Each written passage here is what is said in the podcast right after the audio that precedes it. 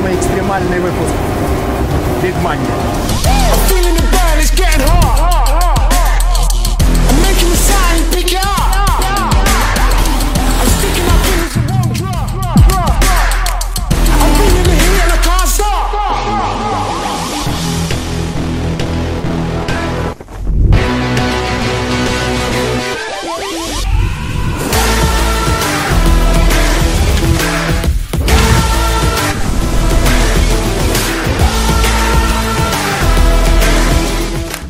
Это Кенни Уэст. Просто очень деньги нужны были. Первые проблемы с законом. Это очень смешная история. Это же была угроза смертной казни. Я был поражен.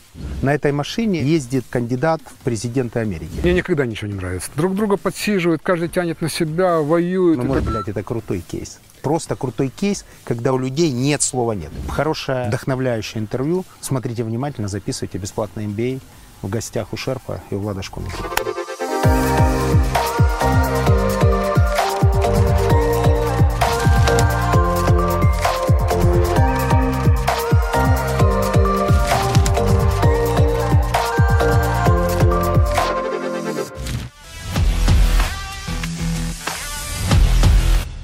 Я знаю желание лучших пилотов мира всегда исполнить что-то такое. Можно без экстремальных значений, хорошо? Ну, нас не нужно удивлять, я все про Шерп знаю. Я уже тут, поэтому в спокойном режиме. машина, вам трудно будет обойтись без экстрима, но не будет такого ничего, что вам угрожает, уверяю вас. Ребята, пилоты, а что, скажите, какое самое смешное событие с вами происходило с вашими участниками ваших гонок? Может, выпал кто-то, может быть, э, не знаю, кого-нибудь забыли где-нибудь в необитаемом месте? Ну, бывало, там, мы там 7 километров воды переплывали, попали там в шторм, волны, как бы тоже такая река была 7 километров шириной, и у нас стояла колонка, блютусовская, да, колонка, и э, было привязано на одной машине, во второй колонка, ну, к телефону. И когда мы на расстоянии расходились, не хватало, и звонили друг другу, подъедь поближе, включи музыку. А, на, А вокруг на- волна была а на просто- реке может быть шторм. Но там бывают такие волны совсем как на море. Просто на реке, на море чем? Она более такая пологая, И длинная. и длинная. А на реке она острая и высокая. Вот такая она как бы ломает. Там бывает Женя просто вырос на Оби, морские, поэтому- морские эти даже встают. Лена это Сибирь. Да, Лена, это Якутия. это Якутия. Дальний Восток. Да. Просто дело в том, что шерп, он же как ореховая скорлупка, он полностью закрывается, и волна через него перехлестывает, он может вообще в любой шторм двигаться. Это не опасно, но страшно сильно бывает. Сегодня хорошая тихая погода и Днепр не Лена. Давайте Днепр- попробуем. Днепр совсем не. Выдай кепку. Тогда отвечу тоже цитатой классика «Чуден Днепр при тихой погоде». Сейчас тихая погода, вот поедем по чудному Днепру. Кепка специально А, с амортизатором. Смотрите, кстати, Это каскетка, да. что самое главное, что у нас есть, это мозг. Он тут надежно защищен.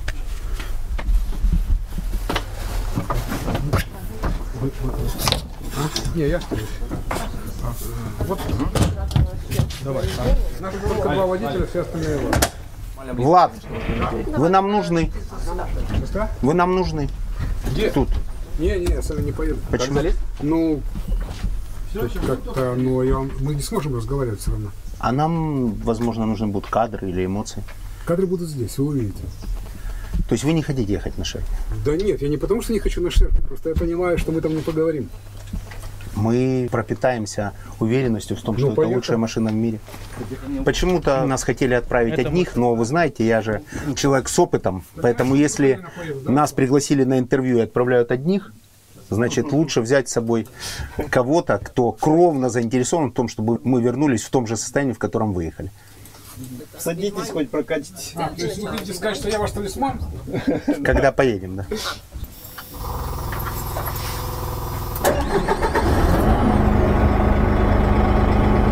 Первый раз в экстремальной ситуации поработаю немного оператором. Uh. Uh,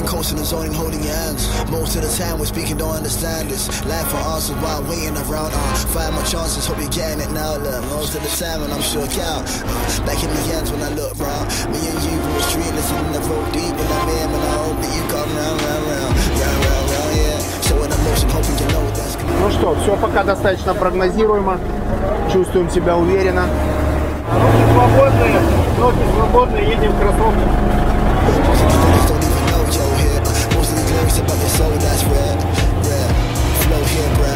Из рубрики «Испытано на себе».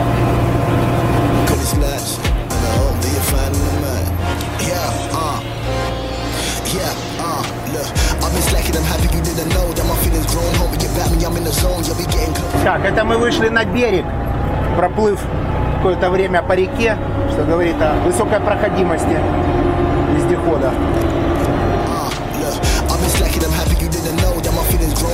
Ни одно дерево при съемках передачи не пострадало. Проверил лично. Машина очень маневренная, на месте разворачивается, что позволяет э, чаще проходить, не ломать деревья. I've been slacking, I'm happy you didn't know that my feelings grown but you back me, I'm in the zone. You'll be getting close, holding your hand or holding your phone. Most of your girls though, most of your girls don't like man. The better don't give a chance like man. And most of these lyrics I've written can spark hearts, fam, like raw, light a flow. Speaking for hours, minutes, and then we ride the road and find your soul, find your audio, find the meaning. На твердую землю почему-то хочется. Не знаю, как объяснить мое желание. Назовем это ностальгией. Ребята, под нами болото, чтобы было понятно.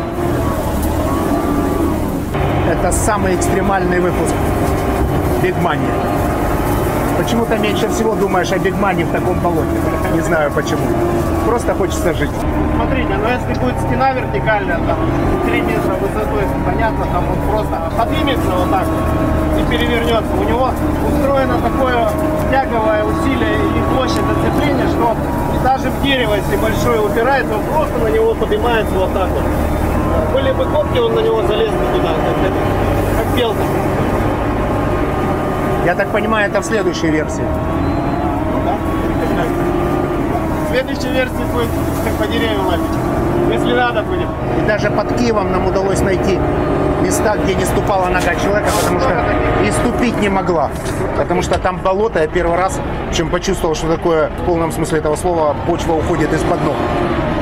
То есть это имеет не только, как оказалось, бизнесовое значение, это выражение. Вернулись к реке Днепр.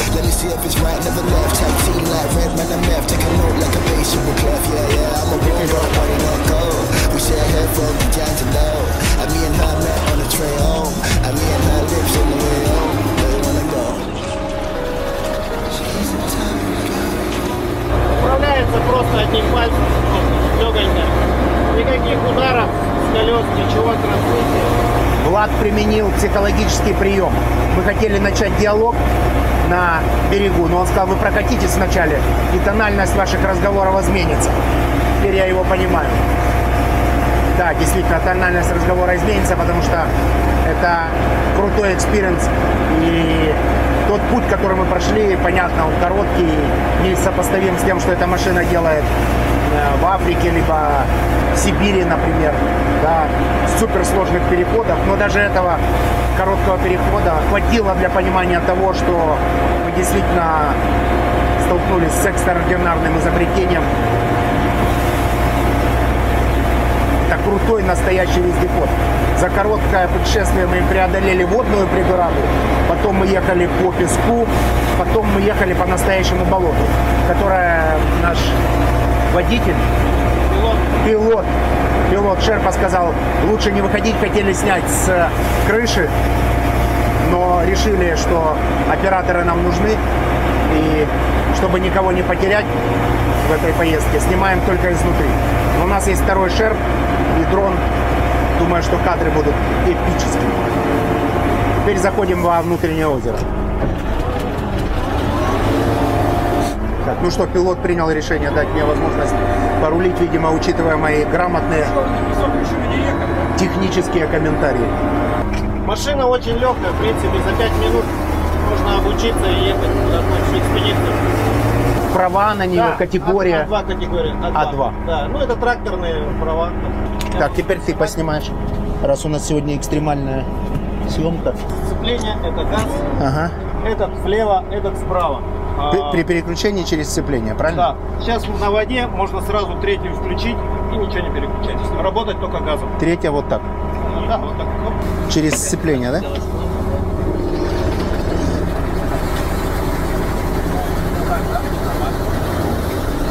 Первые минуты вождения.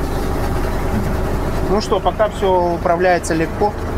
Дополнительно ничего не нужно. Левый рычаг влево, машина поворачивает вправо и вправо. Газ можно до полика нажимать и газовать. Газ до полика это то, что понятно и знакомо. Вот он до полика. Ну что, для драматургии нужно обогнать тот шеф. Сделаем их вместе.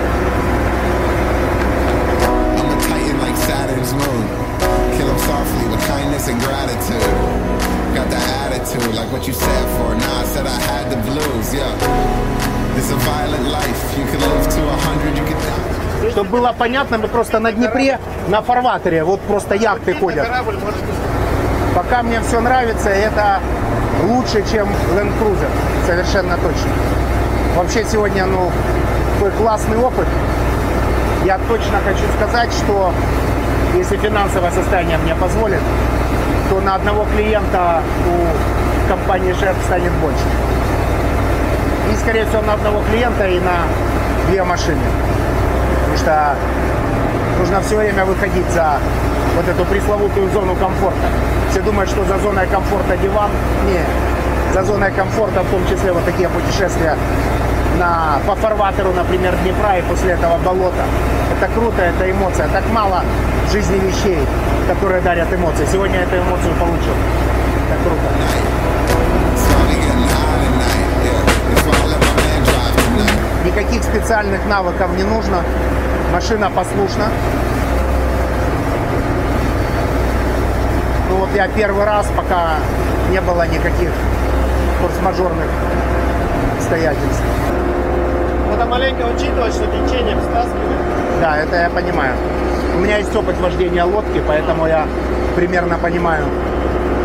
Особенно тяжело даются швартовки в конце тяжелого дня на воде. Like Redman and Meth, take a note like a bass triple clef. Yeah, yeah, I'm a warm brother, buddy, not cold. We share hair from the D'Angelo. And me and her met on the train home. And me and her lips on the way home. Where you wanna go? She's the type of girl you wanna marry.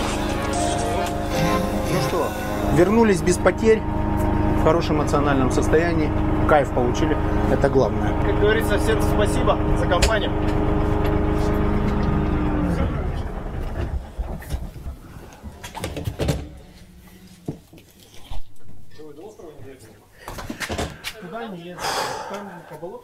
Нам хватило.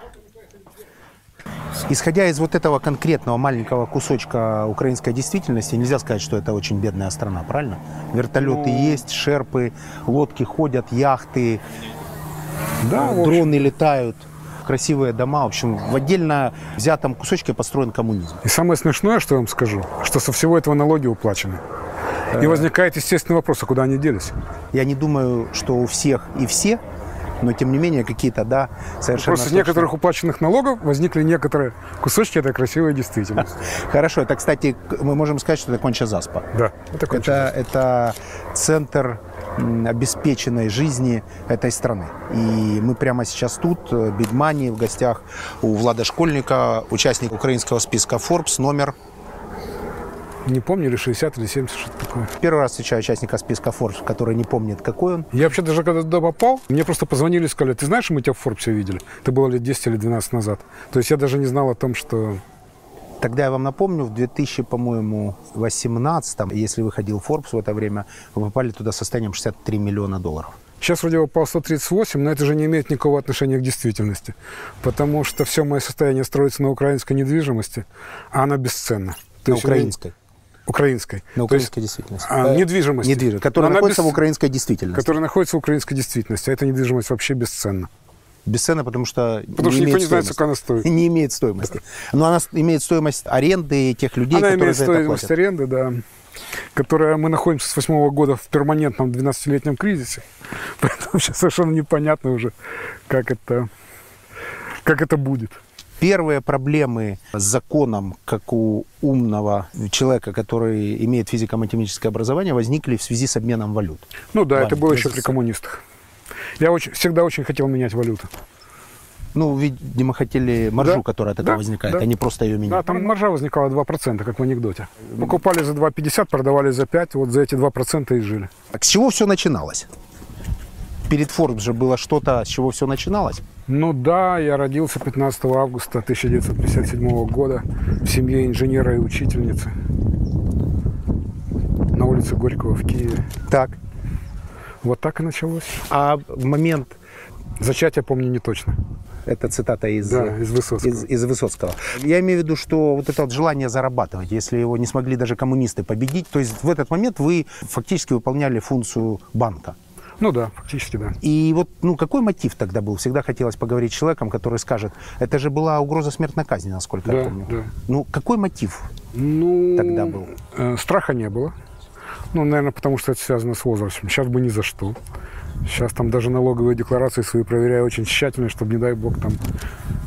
а, наверное, просто очень деньги нужны были. Ну, то есть желание получить деньги было сильнее страха смерти. Но страха смерти не было совсем. Это же могло случиться с кем угодно, только не со мной. Это можно назвать, например, предпринимательством? Но это было предпринимательство в чистом виде. Или это можно, например, назвать любовью играть в бизнес? Нет, это не было любовью к игре, это было любовью так жить. То есть деньги нужны были для того, чтобы о них не думать. А при коммунистах куда можно было потратить деньги? Насколько я помню, я 69-го года рождения, ну, это какие-то особенные кроссовки, возможно, Adidas, джинсы, возможно, Ну, такси да, чаще, такси, чем положено поездки. обычному советскому человеку. Такси, Возможно, съездить в поездки. Ялту тогда Вообще было. ощущение какой-то независимости. То есть не 120 рублей в месяц. А? 500, 1000? Ну нет, это большими тысячами считалось. 120 большими тысячами считалось. Нет, не 120, а те деньги, которые я получал, считалось большими А насколько тысячами. они были больше, чем 120? Ну, Тогда. Может быть, в 100 раз, может быть, в тысячу. Зависит от того, когда это происходило. Но тогда рубль был рублем. И да, и нет, потому что считается, что рубль стоил 67 копеек или 65 копеек, что, э, то есть доллар стоил 67 или 65 копеек, но это имеет никакого отношения к действительности, вообще никакого не имело.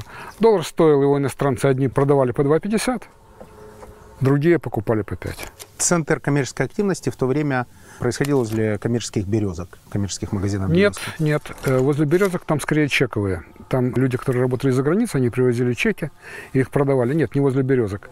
Центр коммерческой активности происходил там, где собирались иностранные дипломаты, иностранные туристы. С одной стороны, и с другой стороны покупали их во Львове поляки. Стереотип, что все, кто занимался коммерческой деятельностью в то время, был связан с КГБ. Но я точно не был. Не встречал еще никого, кто был связан с КГБ и подтвердил. Ну, не это. признаются, конечно. Но я точно не был. Почему? Потому что... Потому может что возникли проблемы с законом. Я поэтому и уехал в Сибирь. Потому что привык зарабатывать много, а здесь я понимал, что меня посадят уже очень скоро. И работали вахтовиком на участке Я не антикоррозийной вахтовик. обработки. Я не вахтовиком, я тросовиком работал. Участок То есть моя работа была- обработки Нет, не трубопровода. обработка. А Моя работа заключалась в том, что вот между двумя компрессорными станциями было 120 километров газопровода, который проходил напрямик по лесам, болотам, рекам. Вот моя задача была все время следить за тем, что там не возникала коррозия. То есть я мог на трассе ночевать две ночи из трех, пешком там и так далее. Один, в одиночестве. Нет, конечно, целая бригада, 11 человек, я был старше. Какая-то связь у вас была на случай форс-мажорных обстоятельств? Но нет. То есть, если бы с вами что-то произошло, Ну, не знаю, аппендицит у кого-то, то нужно было бы идти пешком до ближайшей До ближайшей цивилизации. Дело в том, что в ближайшей цивилизации никто бы с аппендицитом не помог. То есть в поселке, где я жил, например, директор компрессорной станции, директор этого поселка, умер от язвы желудка, потому что у него прободная язва желудка началась, его не успели спасти, потому что там врачей не было. Единственный врач, который был в поселке, была его жена, она была зубным врачом.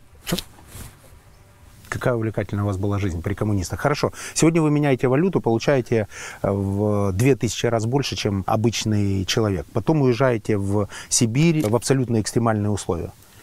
Да, это романтика, это интересно, это, это очень много денег. До этого вы сказали, что за деньгами все-таки вы поехали, не за романтикой. Ну да, конечно, но романтика состояла и в том, что была свобода. На трассе над тобой нет начальника, только Господь Бог. То есть там все равны. Руководителя нет. Это братство я, мужское. Я, как это я называется? руководитель, но да, это мужское братство. Если ты не вписывался по каким-то параметрам э, в этот коллектив, ну надо было увольняться и уезжать. Это как в космос улететь. Да, это как Нет ничего хуже, чем конфликт между Да. астронавтами. Да. Сибирь и сразу к шерпам. Нет, не сразу к шерпам. Это очень важно. Сразу к шерпам. Хорошо. Сразу к шерпам, потому что на, Хорошо. на этой машине ездит кандидат в президенты Америки. В одном из клипов. Ну да. Так произошло. Смотрите, Да, вы все время 11 машин. Вы все время участвуете в таких исторических пересечениях, да? На стыке с коммунистами вы занимались обменом, потом вы были в Сибири, что романтично. А теперь на этой машине 11 машин у Кенни Веста. Да. Уже 12 я подъехал к нему. Расскажите. Ну, это очень смешная история. У нас есть генеральный директор, его зовут Ярослав Пригар. Он до этого был генеральным директором Мерседеса Украины. Пришел к нам. И вот он спит ночью. Звонит телефон. Э, Снимает трубку. Алло, он говорит, hello, это Кенни Уэст. Он говорит, привет, Кенни. Но он вообще не, просонья не понимает, о чем речь идет. Он как бы рэпом не увлекается. Там, привет, Кенни, говорит, что? Тот говорит, ты не понял, это Кенни Уэст звонит. Он говорит, ну да, я и говорю, привет, Кенни. Слушай, бро, я хочу, я хочу с тобой серьезно поговорить. Я хочу тебя купить много машин. Тот говорит, ну покупай, там у тебя дилер есть в Америке, пожалуйста. Бро, ты не понял, это Кенни Вест звонит, ты это самое, давай прилетай ко мне быстро. Тот говорит, ну я не могу, сейчас у нас ночь, там я не могу сейчас лететь. Он говорит, все, я высылаю за тобой самолет, прилетай немедленно. В общем, так они и договорились, но, слава богу, до утра он самолет не вызвал. Ярослав до утра там проснулся, сообразил, что к чему. Звонит ему и говорит, что, слушай, а какой смысл мне сейчас лететь, если я через неделю лечу в Нью-Йорк на марафон? Потому что он бегает марафон. Я через неделю лечу, ну, там и встретимся. Ну, вот так. Вот так и завязалось. То есть они, Они в отношениях там как-то ну, они договорились Да. с Канью просто встретиться Да, на да. марафоне в Нью-Йорке. Так, они встречаются, он пробежал марафон, и что, и контрактуются на 11 машин? Ну, да. А как он увидел? Ну, то есть, как, это э, работа маркетинга? Я не знаю, нет, нет, это нет, это не эмоциональная какая-то Э, Дело в том, история. что э, мы не потратили на маркетинг ни копейки. Вы, конечно, будете смеяться, у нас есть ролики, которые имеют по 26 миллионов просмотров, но мы не потратили ни копейки. Началось с того, что Топ Гир увидел в Фейсбуке какой-то наш ролик, А он уже вас признал автомобилем номер э, один. да. номер один, Да. вездеходом номер Вездеходом номер один, да. один. Везде... То есть Шерп по топ-гиру вездеход номер один мира. Очень многие потом И вы на маркетинг не потратили ничего? Ничего. То есть, другими словами, для тех людей, которые нас смотрят, правильно ли я понимаю, ваша рекомендация создавать суперкрутой продукт, который будет маркетингом? Да. Так работает в вашем Ну, случае? в нашем случае так. и да. тогда когда-нибудь кто-нибудь услышит ночью звонок и там скажет, это Kanye West, Ну, Kanye West был далеко не первым. То есть до этого мы продали машины в Организацию Объединенных Наций. Мы единственный в Украине официальный поставщик Организации Объединенных Наций. Единственный. Мы практически единственный в Украине автоэкспортер. Ну, Потому что Украина это автоимпортер. И то есть мы продали хозяину дома Прада машину. То есть, ну, это из таких известных. На наших машинах ездит куча русских олигархов. На нашей машине например. там... Нет, без примера. Почему? Почему ты не с примером, а, Потому что с Kanye West не подписан договор о конфиденциальности. а русские олигархи просят подписать договор Да. о конфиденциальности? Да. Стесняются своих чувств? Не знаю. А сколько Мне трудно стоит машина? на это. В разных странах разная цена. Самая дорогая в Соединенных Штатах. Вот предыдущая модель, которая меньше, 119 тысяч долларов. Это, по-моему, на 12% дороже. Которая с кондиционером и с большими Да, колесами. да. У нее выше проходимость. А у нее одинаковая проходимость, у нее при той же проходимости больше грузоподъемность. Это цена в Америке или это то, Цена в я могу- Соединенных Штатах. А тут за сколько мы? Тут для Украины цена значительно ниже. Мы продали, например, в Украине ну, штук 15-20 машин, не могу точно сказать. Но среди наших покупателей МЧС, они под торговой маркой «Багун» купили. Почему «Багун»? Потому что это другая машина. То есть она сделана специально для спасательных операций. Мы продали... Инициатива переименовать. Шерп в Багун была их или вы? Это другая машина. Модификация другая. Ну да, вот вы, например, когда вы покупаете, условно говоря, там пожарную машину на базе МАНа, вы не покупаете МАН. Вы покупаете вот под название, даже если вы покупаете тюнинговый Мерседес, вы покупаете какой-то Лорензен или еще что-нибудь такое.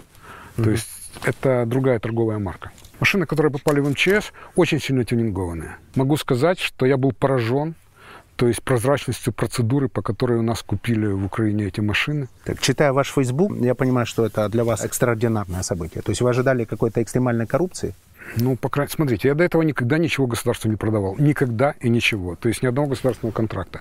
Но и слыша о том, что происходит, и зная о том, что происходит, от там друзей, знакомых и так далее, и так далее, я ожидал, что хотя бы намеки какие-то будут. Нет. А вы сейчас опубликовали пост, что ищете место для автопроизводства в Европе. Это Да. для Шерпа?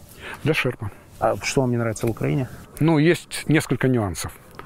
Ну, буду откровенен. Во-первых, у нас два завода. Один в России, другой в Украине. То есть мы платим за содержание двух заводов.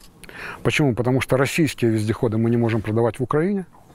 И российские вездеходы мы не можем продавать в Соединенных Штатах. Это самый большой наш рынок. Украинские вездеходы мы не можем продавать в России. То есть жалко терять российский рынок, с одной стороны, то есть жалко закрывать российский завод. Поэтому подумали, что мы можем это сделать в третьей стране, Вы локализуетесь, таким образом работаете на Америку, Россию, Украину без ограничений. без ограничений. Но это не самая главная причина. То есть отсутствие российского рынка фактически выводит производство из Украины. Да? А, но это не самая главная причина. Самая главная причина состоит в том, что в Украине вообще нету квалифицированных инженерных кадров. То есть вообще это означает ноль. Они это означает, уехали, за 7 лет мы не нашли ни одного. они уехали Мы готовы платить сколько угодно. Дело в том, что те дедушки, которые чертили на кульманах, они уже не чертят на кульманах, они уже на пенсии. И на ватманах. И на ватманах, да. Те ребята молодые, которые закончили э, университет, вот у нас был кадр, который у него два красных диплома, инженер, Украинские университеты. да, украинский университет, инженер, но он даже элементарных сопромат не знал. Два красных диплома у чувака. Сейчас он работает фитнес-тренером. Один из участников Бигмани, Игорь Гуменный, у него, кстати, большой бизнес, процентов на 90 ориентированный за пределы Украины, он утверждает, что в Украине самый высокий или очень высокий уровень инженерного образования. Значит, ему повезло больше. То есть вы таких не встретили? Ну, мы через наше КБ прошло ну, 200 человек. Ну, не меньше. Ну, нету вообще совсем никого.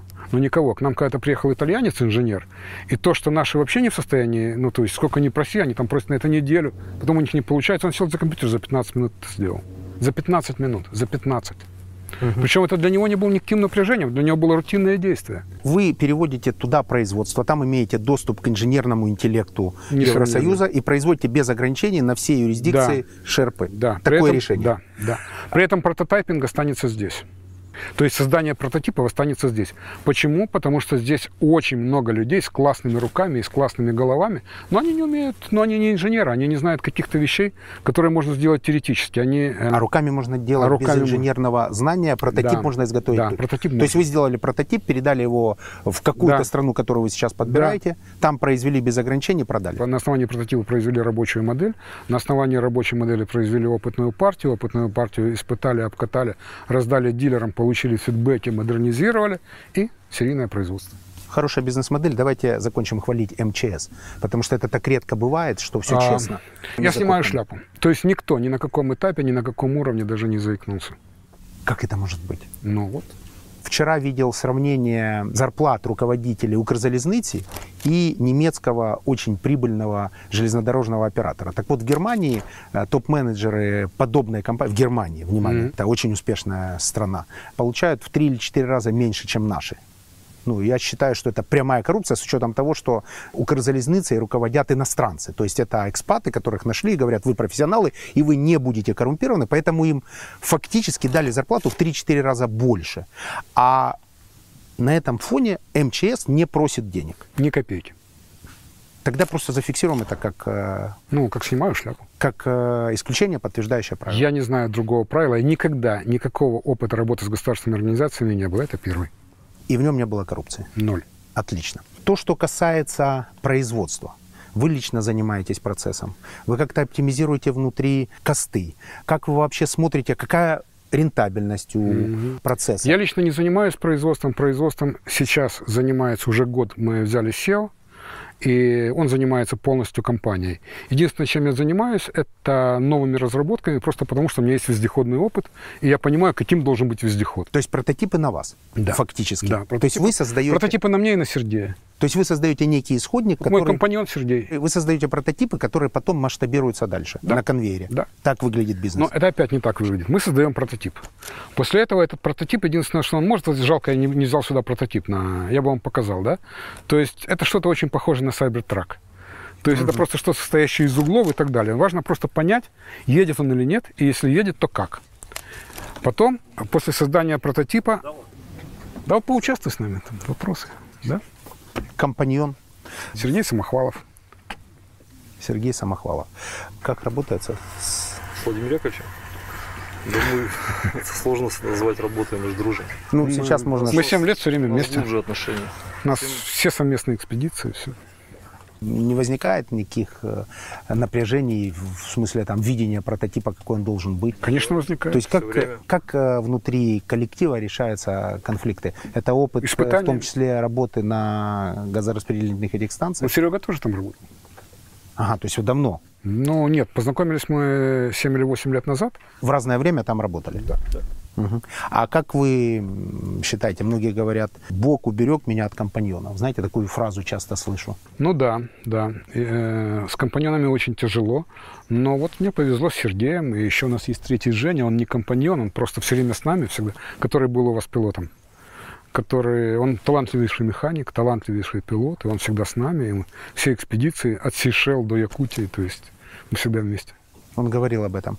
Что самого экстремального было не в отношениях, в э, экспедициях? Ну, смотрите, из того, что я могу вспомнить, вот сейчас прямо, я не готов к этому вопросу. Когда-то мы ходили по реке Лена, но вот в том месте, где она 20 километров шириной, а такое и есть, нас застал шторм, мы были не на шерпах, мы были на судне на воздушной подушке. Такая штука, которая летит над водой. Это тоже ваше изобретение? Нет, не наше изобретение, это мы купили просто. И у нас отломались рули. Ветром оторвало рули. И вот мы находимся посреди Лены, волна такая. На шерпе не страшно, потому что он как ореховая скорлупка. А хиус нет. То есть, если он перевернется, вас нет? Да. И что, вы мигрировали вслед за течением? Ну, Починили, что? что мы только не придумали. У нас с собой был маленький моторчик от надувной лодки. Мы его приделали сзади и рулили им как рулем. Тоже ничего не получилось. В общем, потом мы э, попали в зону связи, дозвонились в поселок. Из поселка какой-то вообще сумасшедший парень, отчаянный, приехал на катере, зацепил нас на буксир и притащил в поселок. Просто парень, который вас не знал, в Не, момент знал. шторма, а, знал вас, в момент экстремальной ситуации, он не МЧС, приезжает вас спасать. МЧС не выехал, А парень выехал. а парень выехал. Благодарность ваша не знала границ? Не знала. До сих пор благодарны. Мне кажется, это крутая история о Но там совсем рядом было. До этой деревни. Нет, до, до конца. А, до конца было совсем. То есть, другими словами, если парень не приехал, то Скорее сейчас всего, бы на да. этом месте стоял Скорее бы кто-то всего, да. другой. Отличная история. Тут должна была быть драматическая пауза, но ее не будет. Спасибо, все услышал. Классную машину вы изобрели. Я только что, Группа не я. Только что ее... Вот, и мы занимаемся, мы с Сергеем занимаемся тем, что обсуждаем прототипы. У нас расходятся мнения. Иногда мы строим два прототипа параллельно. Один по его концепции, другой по моей.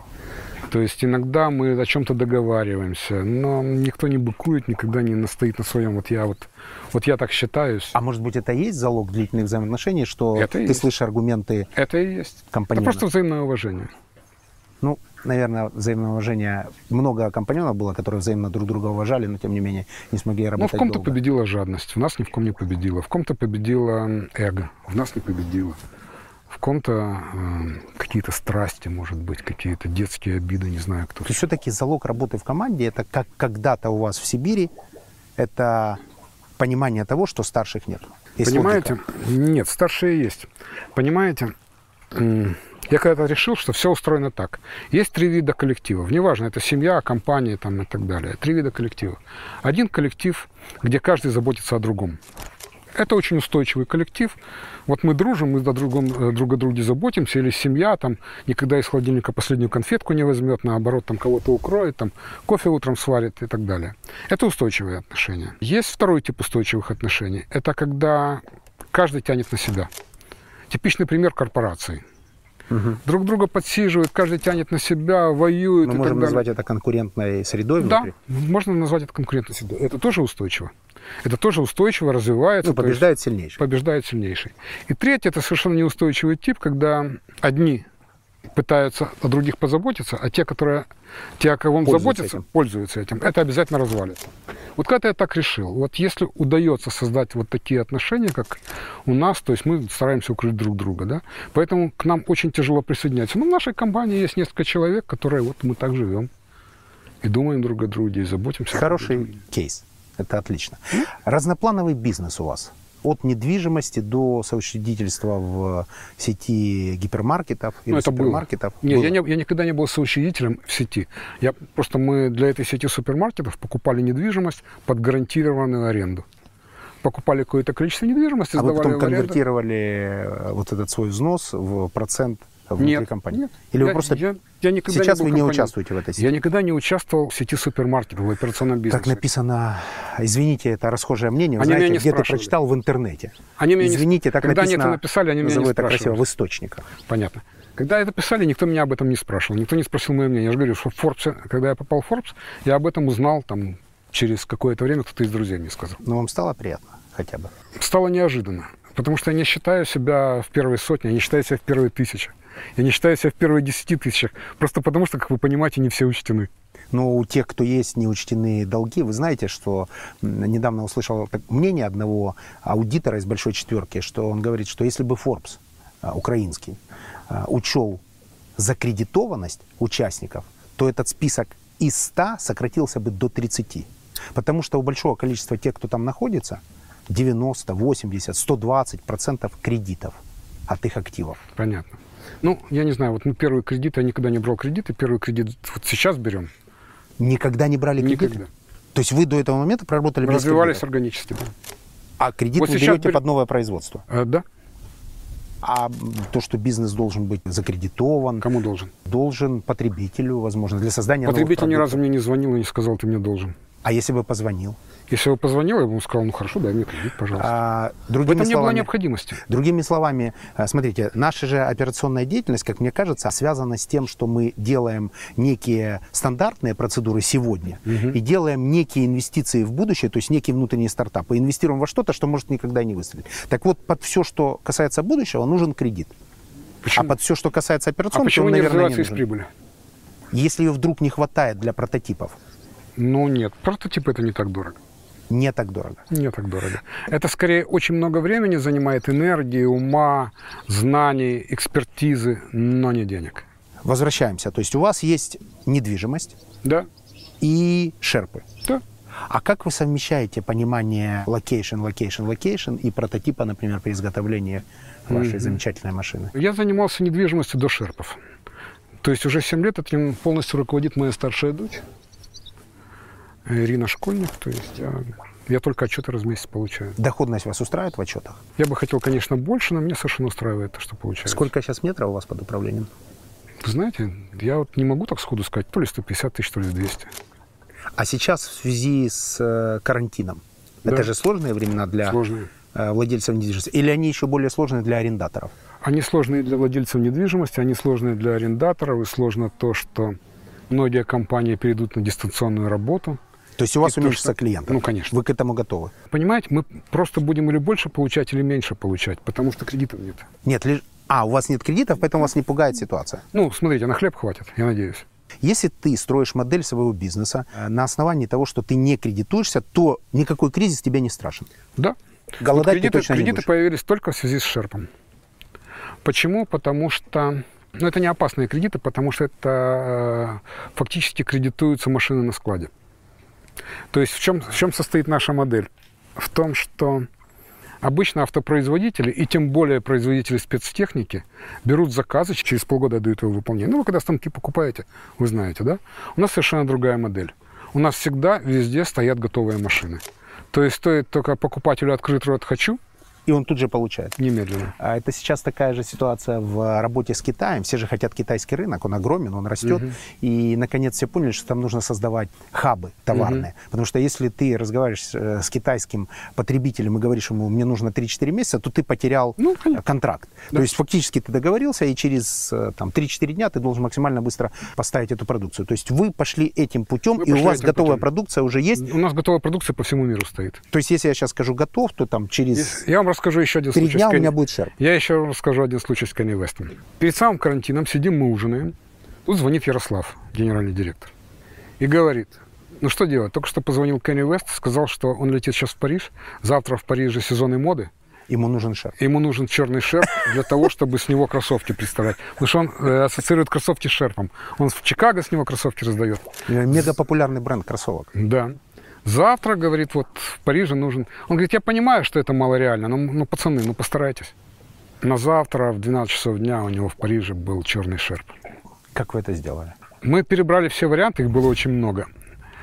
И в конце концов английский дилер в тот же вечер погрузил шерп. Во Франции не было шерпа. Английский дилер погрузил в грузовик в шерп в тот же день, но он был не черный. Через Ла-Манш Через Ла-Манш наклеили приехал. черную пленку. Совершенно, как вы угадали. И всё было- В 6 утра вылетели наши люди э, каким-то рейсом э, в Париж. За час поклеили эту черную пленку, и вот все. Блять, это крутой кейс. Просто крутой кейс, когда у людей нет слова нет. И Ну, у нас Kanye есть West- слова нет, но просто здесь мы справились. И поэтому Кенни Вест продолжает покупать ваши шерпы. Да, сейчас он купил, у нас же есть новая модель, называется Sharp The Arc. The Ark – это в переводе ковчег. То есть это действительно ковчег. Это десятиколесная машина грузоподъемностью... Это отсылка к Ноев ковчегу. Да. Это машина грузоподъемностью 3,5 тонны, которая может пережить любой потоп, любое наводнение, вообще все что угодно.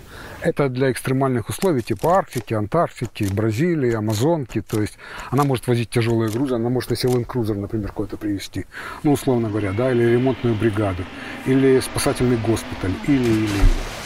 И вот он захотел такую десятку. И вот сейчас она... Серега, ты не знаешь, отдали Кенни десятку или нет? Должны были отдать.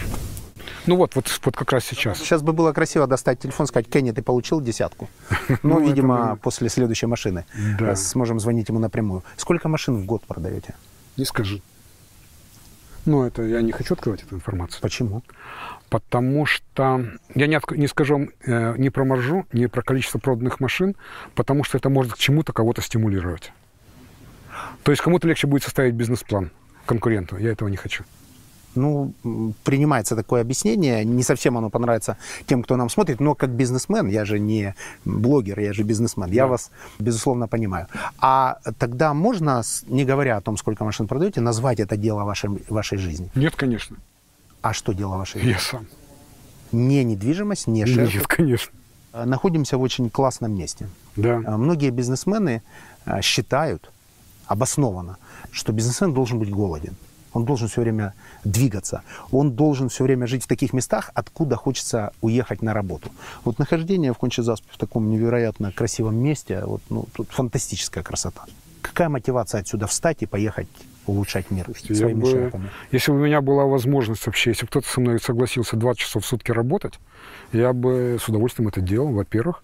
Во-вторых, я работаю головой, то есть я могу это делать откуда угодно, но иногда мне нужно бывать на заводе. Завод совсем рядом, вы знаете, да, на столичном шоссе, напротив Мерседеса.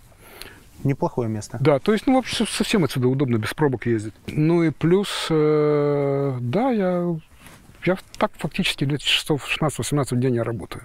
Даже из такого замечательного места. Ну, я здесь работаю. То есть я изучаю, я, я же математик по образованию, я изучил механику, я изучаю сейчас, сейчас сопромат, я изучаю детали машин. Я Сопромат необходимо пояснить. Это сопротивление материалов. Не все поймут. придумал- просто. Да, я изучаю сейчас... Усталость балки, там есть, я даже помню, Да, из да, да. университета. Я изучаю детали машин. И при этом мне очень помогает то, что я не инженер. А то есть это новый взгляд. Да. Потому что у меня первое базовое Да. инженерное образование. То есть это новый взгляд Новый на взгляд. старые догмы. Ну, то есть э, догм- старые теоремы. догм у меня нет вообще. Хорошо, на старые, как назвать? есть- Старые инженерные решения. Да. Просто дело в том, что Шарп же экстремальная машина. Вот с точки зрения классической инженерной школы советской, почему его не сделали до сих пор? Потому что с точки зрения классической инженерной школы он бы не поехал. Потому что для того, чтобы он поехал, он должен был весить где-то в два с половиной раза больше. Если бы он весил в два с половиной ра- раза больше, он бы просто утонул. Утонул. Так, то есть вы нашли решение, когда он и не тонет, и едет. Да, почему? Потому что Но в старой советской инженерной школе он бы не... и в американской. И в американской, в любой, Да, в мировой. да. Недавно был классный кейс.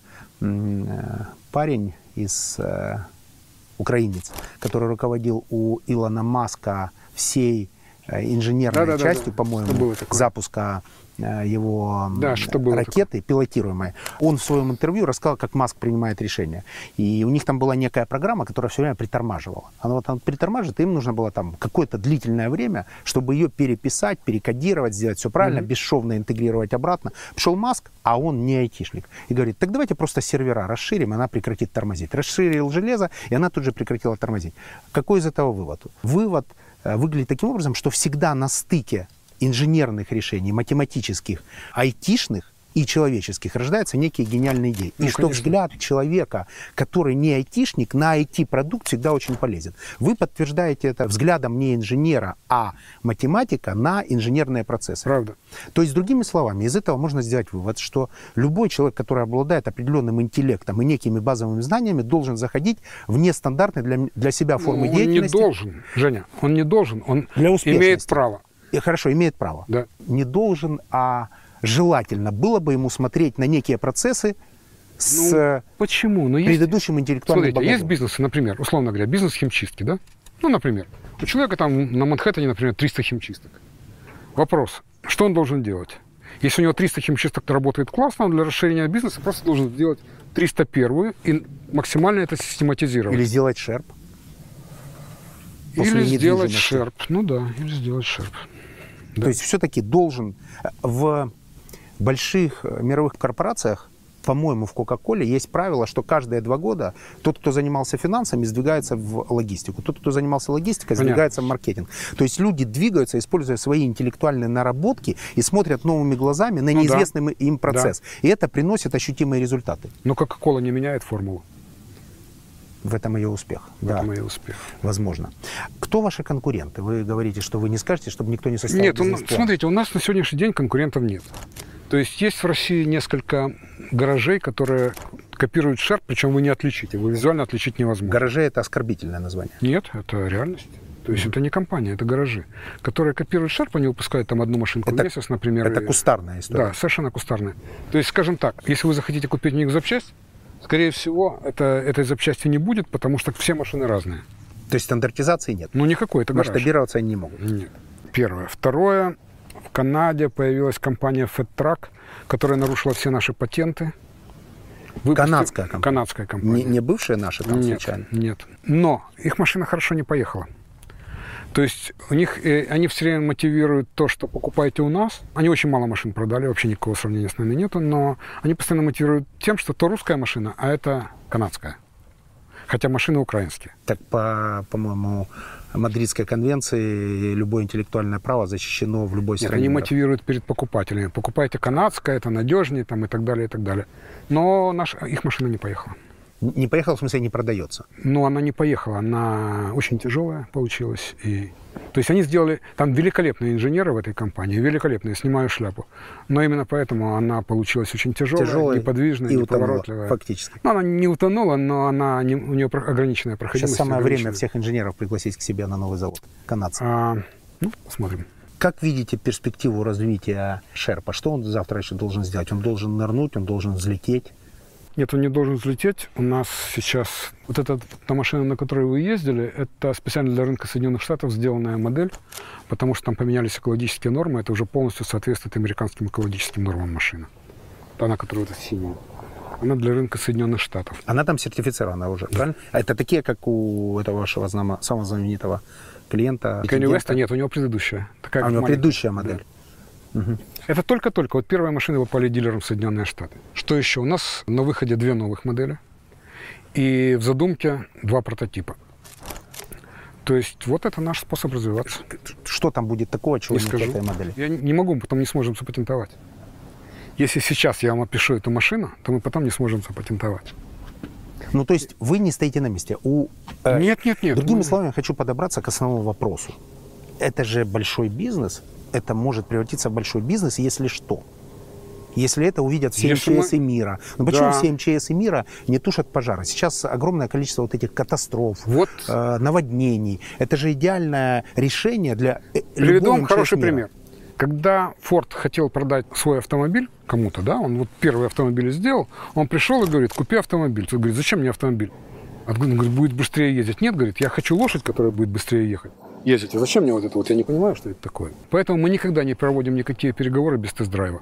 То есть сначала тест-драйв, потом переговоры. Люди понимают, о чем они говорят. Кстати, когда я приехал, Влад придумал хороший маркетинговый ход. Он сказал, вначале покатайте, чтобы понимали, о чем будете задавать вопросы. На меня это подействовало, потому что я немножко по ходу корректируюсь. Я вам гарантирую, что ваши ощущения после тест-драйва будут не похожи на ваши ощущения после просмотра видео.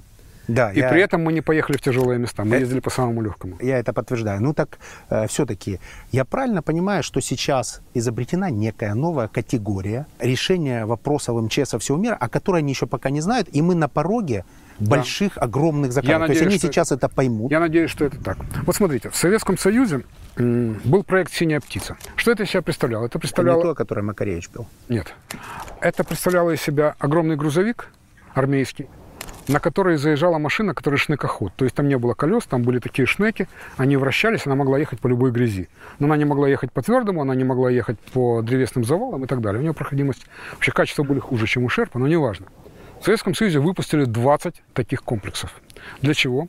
Для поиска спускаемых модулей космических ракет. Они обычно падали где-то в Они Казахстане. где-то где угодно могли упасть, поэтому везде были расставлены эти машины. И они проходили любое болото. Они ехали любое- по дороге, на, на кузове, на кузове ехали по дороге, сколько ехалось. сколько можно было проехать на обычной машине, на кузове. Там он съезжал с кузова и дальше ехал уже к точке посадки. То есть в каждом аэропорту есть наземный аварийно-спасательный поисковый комплекс. Должен быть. То есть, если самолет падает, то из ближайшего аэропорта должен поехать этот комплекс и спасти то, то, что можно спасти и так далее. Самолеты падают вообще где угодно, как вы понимаете, да? В джунглях их вообще не ищут. Ну и так далее. Кроме того, у нас есть э, Sharp the Shuttle. Это э, вы найдете в интернете. Это такая лодка, вот она здесь стоит недалеко. Это такая лодка, на которую заезжает два шерпа, причем они могут на воде заехать, в воду съехать и так далее, и так далее. Они их доставляют до места начала экспедиции. Да. То есть лодка, которая идет со скоростью 60 км в час, то есть она может доставить до начала экспедиции. То есть мы предполагаем, что, скорее всего, у шерпов большое будущее, потому что сейчас Мы на это надеемся. менеджеры, а, как они называются, антикризисные менеджеры всего мира поймут, что это хорошее решение. Они очень медленно понимают. Как ни странно, быстрее всего это поняла ООН. То есть вот в ООН, э, если вы посмотрите ролик э, ООНовский World Food Program, шерпы заменили вертолеты. То есть он окупается за один месяц шерп. То есть шерп ООН выгоднее, чем вертолет. Ну, в 20 раз. На сайте ООН вы можете а увидеть. сколько уже машин вы продали он? Ну, продали какое-то количество. Опять не хотите Нет. говорить? Почему? Ну, не хочу. Если бы я Открытая начинал... организация. Да, Э, Можно ну, у них на сайте посмотреть. Ну, если кто-то захочет, может быть, посмотрит. Хорошо. Мы получили приз от ООН в 2019 году за лучшее логистическое решение 2019 года в Организации Объединенных Наций. Мы предполагаем, что, скорее всего, у Шерпа большое будущее. Мы, Мы мы только надеемся. в начале пути. На это надеемся. Вам искренне желаю удачи к блоку вопросов, обязательных в нашей передаче. Да. Путь или результат? Путь, конечно. А результат? Смотрите, если у вас путь самурая, если вы делаете то, что вы считаете, то, что сообразно себе, если вы делаете каждую секунду своей жизни, вы придете к какому-то результату. И это будет хороший результат, даже если будет вообще не такой, как вы предполагали. Глубокий ответ, я поразмышляю. То есть путь. Путь.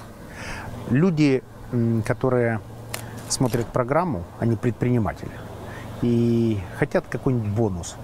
Я бы первый раз, поскольку это самая экстремальная программа в череде Big Money, посоветовал бы вам подарить им, например, двухчасовую поездку на Шерпе, потому что такие ощущения, которые за Да. деньги не покупаются. Пожалуйста, у нас есть, э, вот видите, там на вездеходе написано Sharp Fun Project.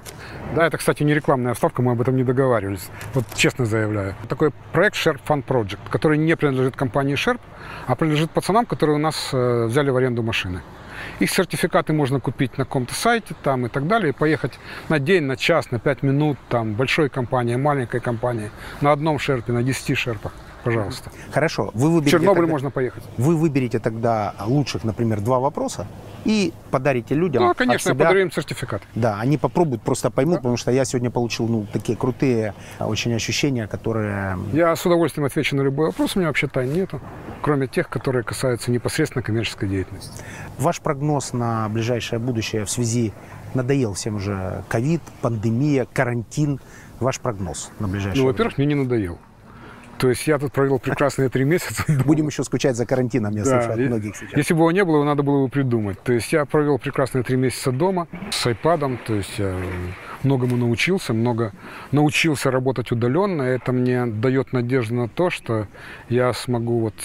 Есть у меня мечта провести год на яхте. Ну вот Яхтенный бомж, я слышал, это когда люди А, да? смещаются Из за, Марины за Марину, летом. да? из Марины в Марину переходят. Ну, смещаются фактически Вот мечта, мечта вот, вот, Вот на просто- яхте. Не знаю, у Серега вот самолет у него мечта, вот он летает, да, получил лицензию пилота, летает, самолет у него, у меня, вот у меня море. Ну, фактически ваши две мечты осуществятся, когда он вас довезет на своем самолете до старта. Он меня на своем самолете хочет довести каждый день куда-нибудь. Но я как-то, ну, для меня самолет способ передвижения с точки А в точку Б. Для него это вот э, так вот, вот энерги- энергетично, а для меня нет. А для меня вот море. Сегодня классная эмоциональная передача получилась. Как мне кажется, самый крутой кейс, что Шерп может в любой момент появиться, если об этом просит его клиент, в любой точке мира, Конечно. в любом цвете. Конечно. А это говорит о том, что все остальное внутри компании отлажено до автоматизма. Это говорит о том, что, как говорил Стив Джобс, художником может считаться тот, кто э, генерирует смыслы, тот, кто отгружает там в оригинале, да, тот, кто что-то делает. Ой, Остальные Женя. не художники, а ремесленники. Ой, Женя, ваши слова да богу в уши. То есть мне вообще не нравится. Мне никогда ничего не нравится. То есть мне постоянно все хочется улучшить. У меня в компании есть даже должность улучшайзера, который ходит и думает, чтобы улучшить. А я... э, Ничем другим не занимается. Нет, ничем другим не Просто занимаюсь. думать, что Улучшайзер. улучшить. Улучшайзер, да. А мне, ну, мне так много не нравится, но я себя успокаиваю тем, что это мне так много не нравится. Потому что вот у меня есть другие компании, где я не участвую, вот, например, там недвижимость и так далее. Мне там все нравится. Просто потому, что я туда не вникаю. Видимо, не существует идеальных Болезнь систем. перфекциониста Да, называется. это болезнь перфекциониста. Ну, а побеждают-то всегда перфекционисты. Если вы обратите внимание на успешных людей, они все в, в той или иной степени, некоторые даже в болезненной, кстати, степени, в э, такой гипертрофированный э, перфекционизм. Баланс все равно где-то посередине, истина где-то посередине. Но, как сказал один финансист недавно, мне очень понравилось, английская пословица «сыр съедает вторая мышь». Вторая мышь. Потому что первая Попадает в мышеловку. попадает в мышеловку. Хорошее, вдохновляющее интервью. Смотрите внимательно, записывайте бесплатно MBA в гостях у Шерпа и у Влада Школьника. Вам спасибо. Спасибо, Все здорово. Снято.